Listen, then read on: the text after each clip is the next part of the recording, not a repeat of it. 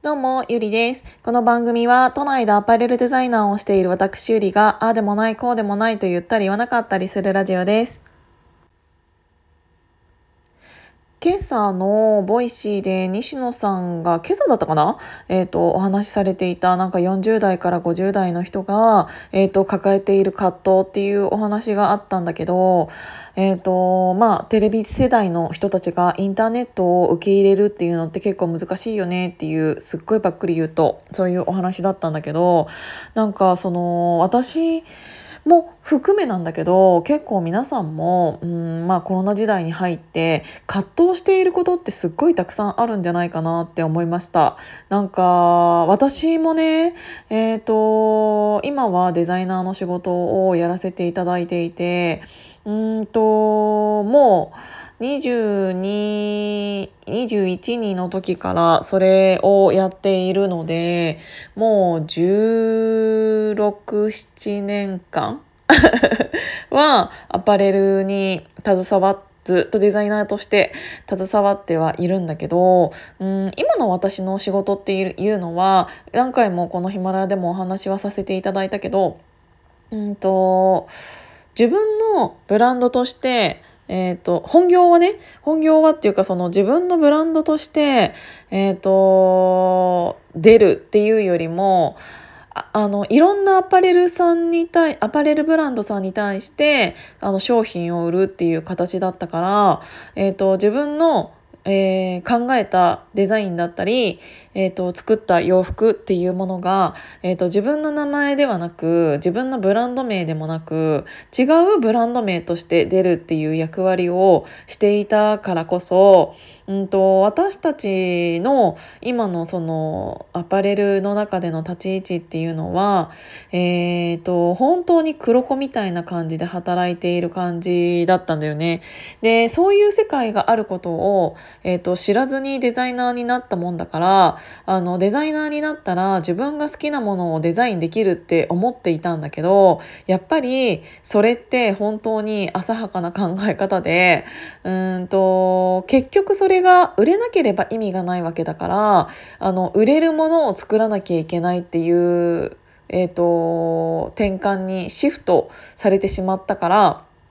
あ自分が欲しい洋服を作れるわけじゃないんだデザイナーってって思っちゃっ。たというか気づいてしまった時にで特に自分が携わっている自分がデザイナーをしているところがアパレルブランド側のデザイナーだったとしたらまだ、えーとまあ、MD さんとかブランドのイメージっていうのはあるかもしれないけど、あの少し少しは自分のデザインというものが出しやすい環境ではあるのかもしれないんだけどそれでもやっぱりあのその自分どこのデザイナーもそうかもしれないんだけど自分が本当に欲しいと思ったり自分が本当にいいと思ったものがそのまま世に出るっていうことって本当に今少ないと思うんだよね。でそういうのを気づいてしまった時にあの今まで自分が、えーと、なりたかったデザイナーってこういうことだったんだって思ったらすっごいつまらなくなっちゃって。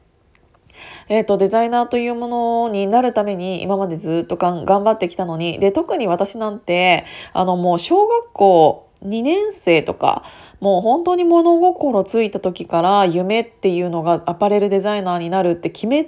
た決めていたからもう他のえっ、ー、と職業っていうものが頭の中に選択肢に一切なくてもう何も何て言うのブレることなくというかブレるまでもないぐらい他のことを、えーと、知識として入れなくて私はもう服で生きていくみたいな感じで 小学校から来てそのまま本当にあのー21歳になって、えーと、そのままデザイナーになったタイプだったのであのーそれ以外の選択肢なんて一切考えていなかったもんだからまさか自分のなった職業があの今必要とされているデザイナーっていうのって結局好きなものを作るのではなく売れるデザインを作る人なんだっていうのを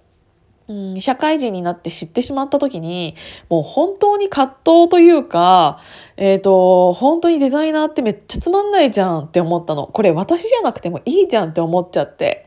うん、なんかクリエイティブなことをしているように感じられるかもしれないけどあの全くそうではなくってもう作業になってるんだよね。もう去年売れたもののあの焼き増しというかちょっと今年はこれだけ変えて今年も売ろうみたいな本当にもうマーケティングだったりっていうえーと、世界だったのでまあそうじゃないと確かにうんとまあ売れないというかうーん何て言うんだろう。じゃあ別に会社としてはそれが売れればいいわけでっていうあのものではあるけどクリエイターさんっていうのは特にあのそういうものと戦いながら今自分の作品を作られているんじゃないかなっていうのはあるんだけどだからなんか何回も何回も、えーと、アパレルデザイナー辞めたいなって思ったこともあったしもう辞めようと思って一旦会社を辞めてもう無になって1年半とかぐらい1年半ぐらい経ったかな。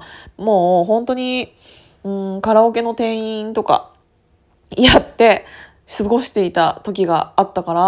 まあその時にえっ、ー、と何て言うの本当に私がまたデザイナーになりたいと思うかどうかはわからないけどとりあえずある程度稼げてあの何て言うんだろう頭を無にできるような仕事っていうのが私の中ではとりあえず カラオケ屋のバイトだったのでそういう仕事をしながらうんとまあいろいろあって結局デザイナーに戻ってきたっていう感じだったんだけど、まあ、そこであの今線引きをできているっていうのがあの売るための服っていうのは自分の中で仕事としてやろうと思っているからもうそのブランドさんが好きそうなあのものを提案したりっていうのはその自分が好きとか嫌いとかっていうのを一切考えないままちゃんと提案するようにしていて。でそれとは別に、えーと、自分のブランドっていうものをその去年立ち上げたからもう本当に自分のやりたいことっていうのをそこに何て言うんだろう、えーと、そこで発散させているっていう感じなのでそういう意味では今まで葛藤していたものっていうものはうんちょっとうんクリアになったかなって自分を表現できるところっていうのが仕事とは違うところであの作ることによってあのリピっていうブランドは、うん、作品として残していきたいなって思っているから、うん、そういう意味では葛藤はなくなったのかなっていうのはあるんだけど最近自分の中でこういうあの話をしていてあの思ったのがうーん何日か前1週間ぐらい経つかなにあのお話しさせていただいたけどあの人間ってやっぱりある程度こう何て言うんだろう。もう世の中的には選ぶものっていうのがすっごいたくさん増えてしまった状態でであのブランドだってたくさんあるし商品なんてもう溢れている状態でそれの中でもうんとなんかうんこうじゃなきゃダメとかうんとある程度の決まりで縛られた飲食店にでも行ってしまうっていうお話をさせていただいた時にあなんかアパレルにもなんかそういう転用できたらなんかちょっと面白いなって思ったんだよね。なんか紹介制でしか着れない買えない服とか例えばねとかなんかあのうん私がもうデザイナーでありこのリピのディレクションであるからもうリピの服を着る時はもう私の何て言うんだろうコーディネートの OK が出れ出ないと着ちゃいけないとか 分かんないけどかそれが OK かどうなのか分からないけどその服に対しての縛りをつけるっていうのもなんかちょっと面白いのかなっていうのをちょっと考えたんだよね。そうなんか何でもありっていうよりもうーんなんかそういうデザインブランドのイメージをこうキープするものとして何かそういう何が今正解なのかは全然わかんないんだけどある程度縛った中で服を売るってなんかちょっと面白い発想なのかなっていうのを思いながら今最後の方をよくわかんないままこのラジオを終わろうとしているんだけど。でもちょっとそういうのを考えながら今ちょっとブランドの方もやろうとしているのであのー、とりあえず何の話してたっけ私。でもあと10秒になっちゃったからこれで終わりにするね。今日も聞いていただいてありがとうございました。じゃあまたね。